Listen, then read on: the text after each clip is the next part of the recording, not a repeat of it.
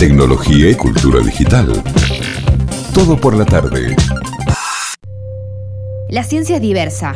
Ciencia de muy buena calidad en otros lugares del país. Es tan importante que nosotros generemos conocimiento. Había un eslabón perdido y había las actividades científicas, desarrollo de la ciencia. La persona que elige ser científica es la persona que desde chico es curioso, los caminos para llegar a ella también. quiere saber más. Científicas de acá. Historias que cambian la historia.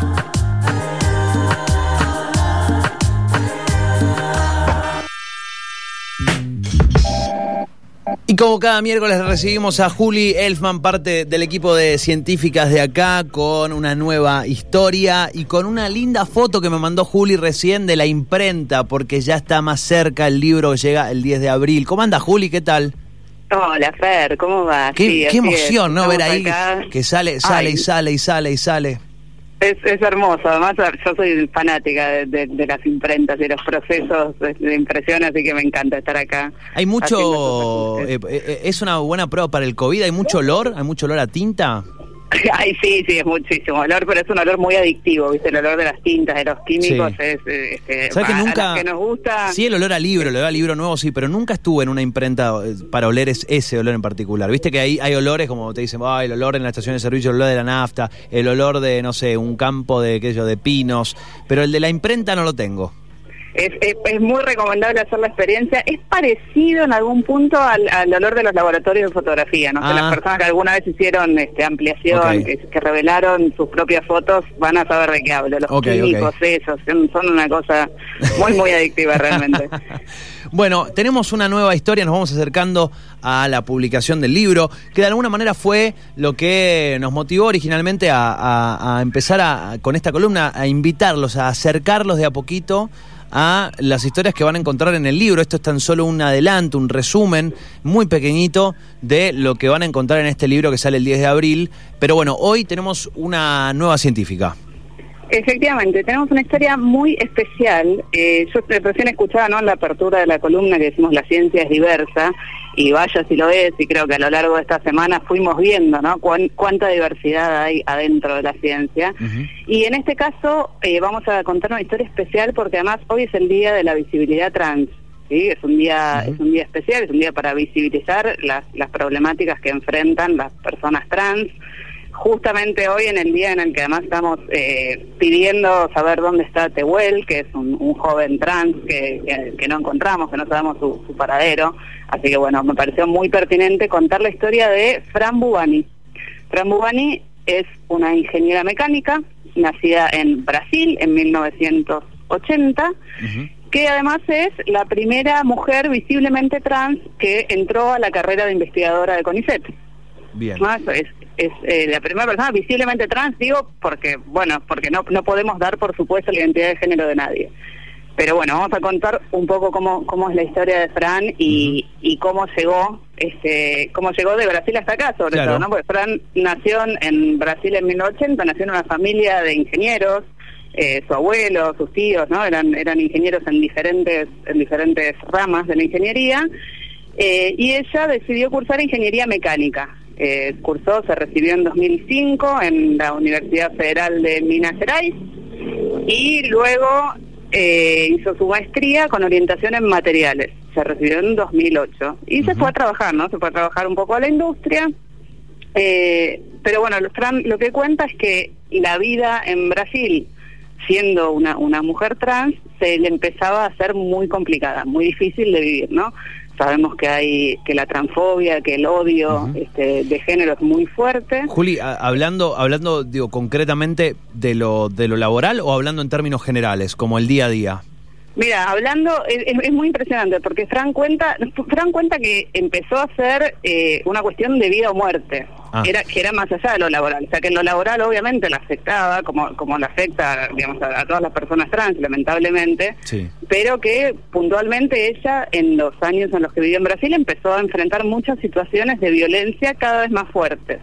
¿No? Hasta que en 2010 eh, tuvo una situación en la que tuvieron que evacuar este, el laboratorio porque se estaban produciendo ataques muy fuertes y Fran decidió irse. Dijo, este, yo no, no, aguanto más, esto es una guerra, eh, y yo no, no voy a sobrevivir, ¿no? Entonces eh, se fue y eh, encontró en, acá en Argentina, en el Instituto Balseiro, en Bariloche, un, un lugar en donde le, le abrieron las puertas para venir a, a investigar. Eh, Fra- Fran vino, hizo el, el doctorado, se recibió, es doctora en ciencias de la ingeniería, y se presentó, digamos, para entrar a la carrera de CONICET. En ese momento no entró y se volvió a Brasil. Y se volvió y estuvo dos años más Me- en perdón, Brasil. me, ¿no? me repetís el año, me decías 2000, 2008 se egresó, se fue, laburó y después fue cuando decidió... 2010 se, se vino para acá. 2010 se vino para acá, Eh, sí. de- después eh, se volvió, en 2014 volvió a Brasil, estuvo dos años más y ahí fue, uy, perdón el ruido. Está bien, no hay problema, ahí- no hay problema. Ahí fue que decidió, di- dijo, no, definitivamente en Brasil no puedo seguir. Y en 2016 finalmente entró en la carrera de, de CONICET. Había ganado un cargo como investigador asistente justamente en el Centro Atómico de Bariloche. No, así que ahí se, se volvió a Argentina, se radicó acá definitivamente. Eh, desde entonces trabaja, desde 2016 trabaja como, como investigadora. Y en 2019 decidió hacer su transición de género, digamos, decidió hacer la, la parte administrativa, ¿no? La- el cambio de nombre, el cambio, sabemos que desde 2012 Sí. tenemos en Argentina la ley de identidad de género. Digo, en su en su eh, DNI, en su identidad de Argentina, ¿no? En Argentina hizo los trámites. Claro, sí, sí, en Argentina, porque en Argentina existe esta Sí. posibilidad que no desconozco, existe en todos los países. ¿no? desconozco en Brasil. Yo, yo la verdad que no sé exactamente cómo es en Brasil. En Argentina es muy avanzada la ley Sí. de, de identidad de género. Sí, sé que es una- ejemplo, modelo eh, y que siempre en ese sentido está, está a la vanguardia en ese sentido. Tal cual, está sancionada en 2012 y entre otras cosas lo que consagra es el derecho, dice, dice textualmente, ¿no? El derecho de las personas a ser tratadas según su identidad de género autopercibida y garantiza el libre desarrollo personal de acuerdo con la identidad de género. ¿no? Es, es una ley eh, realmente muy de avanzada, sobre todo en su momento, pero sigue siendo de avanzada, la verdad es que en, el- en, en todo el mundo. Y gracias a esta ley, bueno, Fran pudo hacer su, su cambio de género, pidió que, que la reconocieran como investigadora en el CONICET, que cambiaran, digamos, toda la situación, ¿no? El, el burocrática, el, Sí. el papeleo. Eh, ella dice que, que en el CONICET, la, digamos, que, que se portaron bien en ese sentido, en lo administrativo.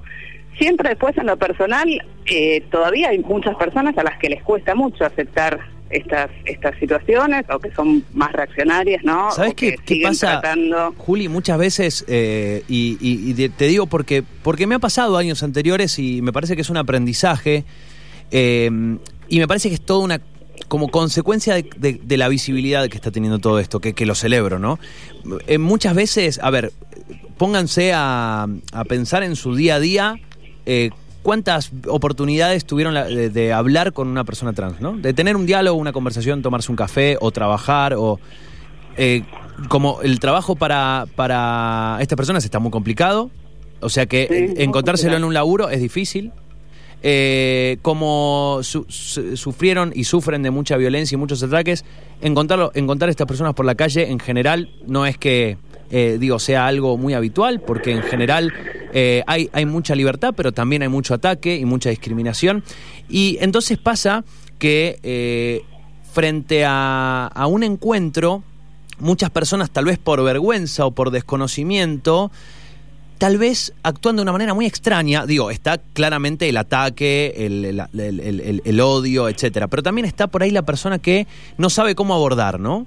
Y digo, yo siempre digo, ante esto. Total honestidad y transparencia. Es una persona que tenés del otro lado decir, che, mira, perdóname, no sé, ¿cómo te llamás? ¿Cómo te gusta que te llamen? Eh, contame más sobre vos. Digo, el ir y conversar con la persona, ¿no? Me parece lo más natural del mundo y a veces nos ponemos por ahí medio tontos en ese sentido. Decir, bueno, y no sé, y me da vergüenza. Y simplemente es tener diálogo con la otra persona. Sí, sí, totalmente. Muchas veces tenemos tal- también miedo a equivocarnos, ¿no? A Sí. decir algo que no corresponde, a, a- a- a- digamos, a quedar mal o a hacer algo o a, o dañar al otro sin quererlo. Eh, Pero te digo, también que es un proceso de, aprendizaje, ¿no? Sí, es un aprendizaje, es importante reconocer que no sabemos, ¿no? Esto que, esto que vos decís, preguntarle a la persona, o sea, la verdad es que deberíamos preguntarnos todos, Sí. ¿no? ¿Con qué pronombres quieres que te trate? ¿Cómo te gusta ser llamada? Pero bueno, pero digamos, en el caso de una persona trans es muy importante esto, es muy importante escuchar qué necesita la otra persona. Como siempre, ¿no? Empatía, eh, conocer, eh, saber, acercarse a la otra persona y preguntarle sin prejuicio, ¿no? Y sin pensar que tenemos que saber todo, porque es, es verdad que, eh, que, que nos- a, a muchos de nosotros nos puede generar una situación eh, en la que no sabemos cómo manejarnos. Bueno, bienvenida sea esa incomodidad, porque las Sí. personas trans están entre nosotros, afortunadamente están ganando cada vez más espacio porque porque se lo merecen por, por ser personas, digamos, no no porque este no porque muchas hoy hoy escuché mucho por qué hay un día de la visibilidad trans. Bueno, justamente porque necesitan ser visibilizadas, porque son personas que enfrentan muchísimos problemas, que tienen una expectativa de vida mucho más baja que, que la población cis, justamente debido a estos problemas, que son víctimas de odio, de crímenes de- de odio relacionados con la transfobia. Y todo esto, bueno, por eso hay un Día de la Visibilidad Trans, por eso es importante contar una historia como la de Fran. Eh, Fran además que, que no que se animó a, a hacer esta transición de género en una disciplina tan masculinizada como la ingeniería. ¿Te acordás cuando hablábamos de las disciplinas? Y yo te decía, bueno, hay algunas donde hay más mujeres y hay algunas donde hay muy pocas mujeres. Y si hay muy pocas mujeres, imagínate todavía más cuántas mujeres trans puede haber en ese ambiente, ¿no? Son, no, son ambientes, ella, ella misma lo dice, los ambientes bastante misóginos, machistas, homofóbicos, eh, digamos, ha- hay personas que no lo son, pero en general son ambientes este, difíciles para una mujer trans. Así Perdón, que bueno, te- es, te es como interrumpí, pero valiente hacer estábamos este, en- este en- cambio acá. Tal cual, estábamos en el momento, me decías, donde, bueno, se, se hizo todo el papelerío allí en el CONICET y, eh, bueno, se, se hizo en, en la parte más burocrática y, y identitaria, pero en los papeles, la transición. Tal cual, y desde entonces, bueno, Fran, Fran lo que tiene es una militancia muy importante, ella trabaja con, hay un equipo de diversidad sexual e identidad de género en Bariloche, eh, está, eh, labura muy cerca de Alba Rueda, que es la subsecretaria de Políticas de Diversidad del Ministerio de Mujeres, Género y Diversidad de la Nación, ¿no? Porque recordemos que ahora tenemos un ministerio que se ocupa de estos temas. eh, que, que está ocupándose de los temas de mujeres, género y diversidad y que está generando políticas públicas justamente para que eh, las personas trans tengan un espacio en toda la sociedad, digamos, como vos decís, ¿no? En todos los trabajos, en la academia, en la investigación, en, en, en todos los espacios eh, a, a los que quieran acceder, digamos, que, que puedan acceder y permanecer y no ser expulsadas de estos espacios. Entonces, Fran, bueno, desde entonces la verdad es que se, se, se, este, trabaja muy activamente, milita muy activamente para, para, este, para lograr esta visibilidad. Eh, es muy lindo, bueno, viste, siempre charlamos la- las científicas que están entre nosotros, con, con las que podemos charlar. Bueno, Fran tiene redes sociales, tiene Twitter, eh, eh, eh, da charlas sobre estos temas. Es muy interesante, si tienen ganas de, de seguir conociéndola, eh, pueden buscarla en, en YouTube. Hay muchos, hay muchas conferencias que dio sobre el tema y es muy interesante, ¿no? Escucharla, escuchar en primera persona estos relatos y cómo se enfrenta a tantas situaciones de desigualdad con con muchísima esperanza, ¿no? Con muchísima lucha, muchísimo valor, porque la verdad es que ser la primera mujer trans eh, en la carrera de CONICET no es menor, ¿no? Este, tuvo que enfrentar mucho prejuicio, más allá de una de que la ley la respaldaba, bueno, hay, hay que dar ese paso, así que Juli, la eh, incluimos en este libro también como, como una manera de celebrar, festejar y mostrar esta historia que puede ser inspiradora para muchas personas, ¿no? Que, que, que tienen, que, que quieren acceder a estos espacios y que, y que creen que no van a poder. Te, te pregunto, Juli, no, no sé si, si por ahí lo mencionaste, me decías que está, bueno, ya está allí como, como investigadora, ingeniera mecánica. Eh, ¿Cuáles son, puede ser sus, eh, si conoces sus temas por ahí de, de investigación o de interés, en dónde concretamente está, estás, está orientado su, su laburo? Sí, es re interesante. Ella, ella trabaja en, en materiales, trabaja con, con, la, con las propiedades de los materiales. Eh, y es súper interesante. Su, de hecho, su, su laburo tiene aplicaciones, por ejemplo, en, la- en la industria médica, en los stents que se usan en las, en las Sí. operaciones cardiovasculares. Eh, su, digamos, su, su laburo tiene incidencia, se relaciona con los materiales que se utilizan para, para construir los stents. Se relaciona con la industria aeroespacial, porque las antenas de satélites también son, se fabrican con los materiales especiales, no tienen que tener algunas características especiales. No, no me quiero meter mucho en lo técnico, ¿no? Pero ella analiza, o sea, lo que analiza, lo que estudia son las aleaciones metálicas con efecto memoria son como, como, una, especie de materiales que, bueno, que como que conservan su forma, digámoslo, sin, sin entrar en mucho detalle técnico. Sí, sí, sí, no entiendo, igual está buenísimo, es, interesantísimo. Eh, bueno, está, como decías vos, tiene redes sociales, así que la pueden contactar, pueden conocer más o googlear también sobre ella. Y bueno, es parte del libro, así que también vamos a poder conocer más de ella a partir del 10 de abril.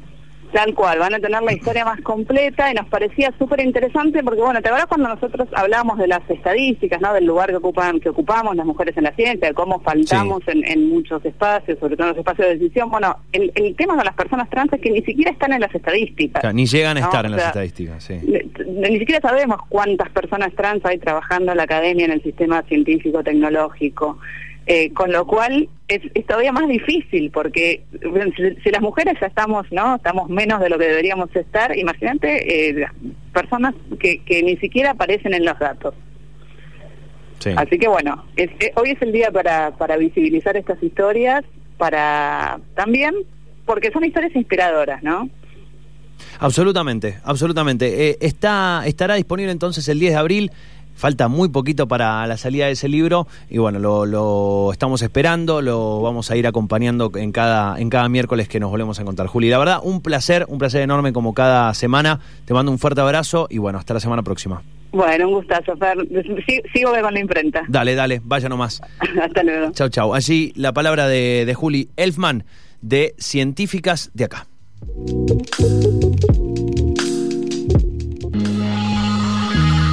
Si querés conocer más científicas de acá, seguinos en redes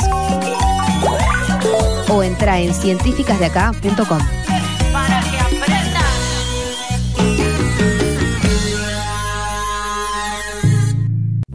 Tecnología y cultura digital. Todo por la tarde.